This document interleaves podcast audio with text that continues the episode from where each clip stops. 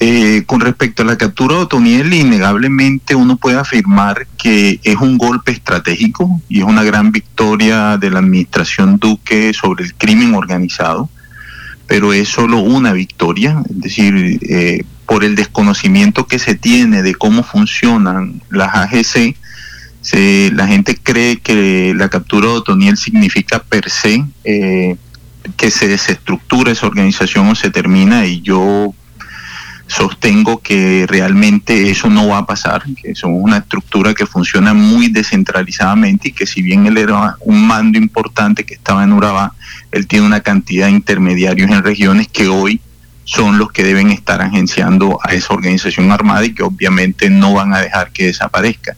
Y tampoco creo que el escenario de las guerras internas se presente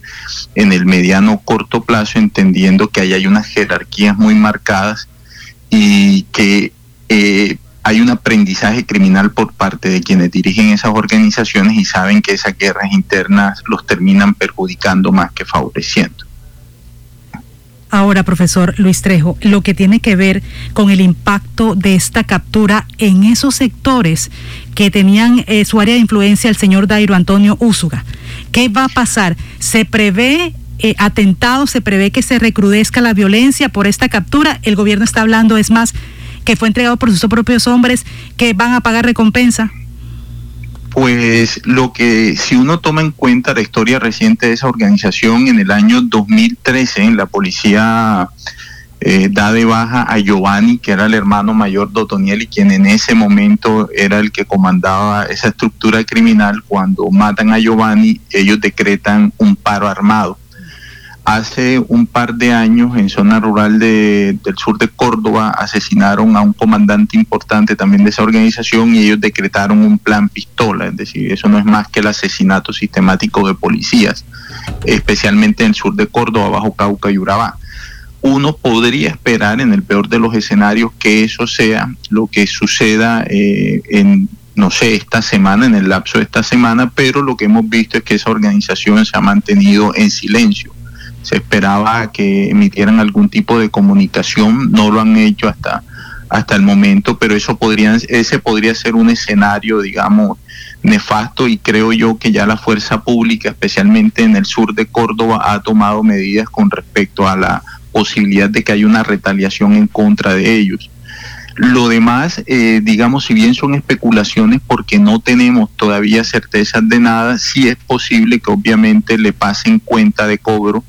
a alguna comunidad o algún individuo, algún ciudadano que, que habita una de las comunidades cercanas o circundantes a la zona de la captura, en clave de que la organización armada crea eh, que fue una delación de por medio, ¿verdad? Y ahí lo que uno esperaría entonces es una presencia de la fuerza pública sostenida en el tiempo para que le garantice seguridad a los habitantes del Urabá especialmente de toda esa zona del Urabá antioqueño donde fue capturado Otoniel. A propósito, los urabeños es lo mismo que el clan del Golfo y la zona de influencia es el Urabá antioqueño, el departamento de Córdoba.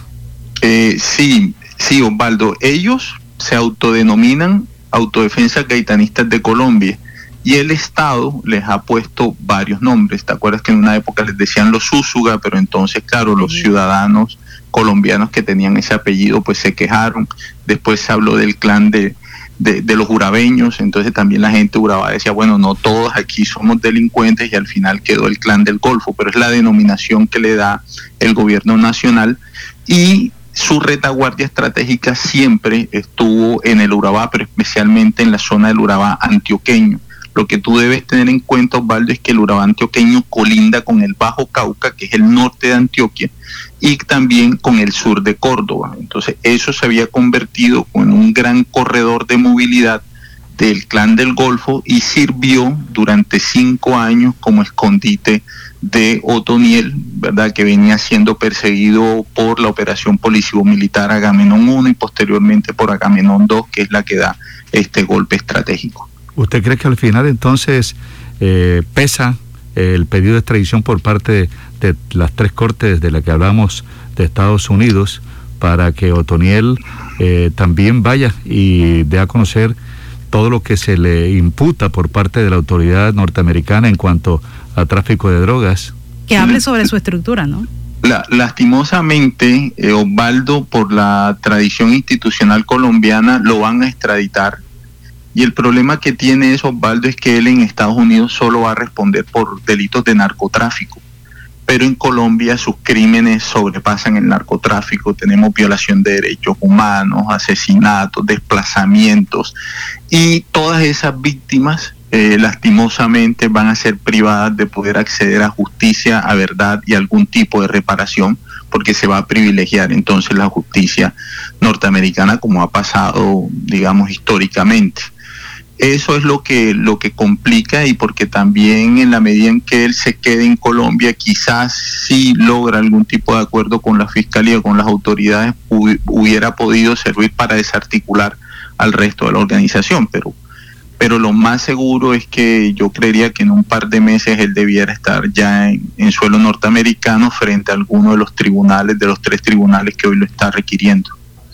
Profesor Luis Trejo, con quien dialogamos a esta hora, analista político, eh, este caso de los urabeños Dairo Antonio Úsuga, ¿tiene algún efecto en el tema de violencia, por ejemplo, en el Departamento del Atlántico, en la región Caribe, en lo que está ocurriendo en este momento? Pues yo no creo que se vaya a incrementar ni vaya a disminuir la violencia armada que despliega esa organización, teniendo en cuenta que ellos en territorios como el Atlántico o en el Magdalena hacen presencia a través de grupos tercerizados, es decir, ellos contratan a organizaciones criminales locales para que les presten ciertos servicios puntuales dentro de todo ese entramado criminal que ellos manejan. Y esa tercerización se va a mantener activa. Lo que podría suceder en, algún momento es que el que está siendo subcontratado pues asuma autonomía y empiece a manejar parte de, de los negocios del clan del Golfo, pero, pero no creo que vaya a haber un incremento de violencia ni que se va a, vamos a estar en el escenario de una guerra abierta entre grupos criminales. Aquí estaba leyendo yo el diario El Tiempo y dice que con la captura de Otoniel, los colombianos celebramos cada vez que nuestra justicia funciona y los que violan la ley van a templar detrás de las rejas, pero también señala este artículo del diario El Tiempo que quien vigila, por ejemplo, la ejecución de penas de Emilio Tapia o de Samuel Viñas, eh, que están en sus apartamentos purgando sus penas y con todas las comodidades del caso. Pues claro, Osvaldo, es que al final lo que nosotros tenemos que dar es una discusión sobre lo que entendemos por justicia. Eh, en Colombia hay una idea, una idea instalada en que justicia es cárcel o privación de libertad, pero ya lo que estamos viendo también es que hay distintos tipos de privación de libertad. No es lo mismo un penthouse por cárcel que una celda del patio 1 de la modelo de Barranquilla, donde te puede tocar con 8, 10, 12 presos. Eso es una discusión que hay que dar de fondo y al final también creo yo que evidencia el fracaso del modelo carcelario en Colombia porque ni un escenario ni el otro garantizan la resocialización de los delincuentes. Eh, Emilio Tapia es un reincidente en verdad sistemático en hechos de corrupción y lo que vimos con Otoniel es que Otoniel también es un delincuente reincidente, es decir, él fue guerrillero del EPL, se movilizó con el EPL, después fue guerrillero de la eh, paramilitar con las AUC, se movilizó con las AUC y ahora es capturado. Eh, entonces, ¿qué es lo que nos está pasando en términos de justicia en el caso colombiano? Que a veces creemos que con, la, con, con que hay una sentencia ya se resolvió el problema y nadie se afana en pensar en la resocialización del delincuente y lo que tenemos entonces son estas reincidencias sistemáticas de distintos tipos de criminales, desde esos que tienen cuello blanco hasta los que usan camuflado. Bueno, muchas gracias al profesor Luis Trejos, profesor, analista político y asesor nuestro en temas del día como este. Profesor, muchas gracias, que tenga un excelente día. No, un saludo a ti Osvaldo y también a toda la audiencia de tu programa. Muchas gracias. Son las 7.58.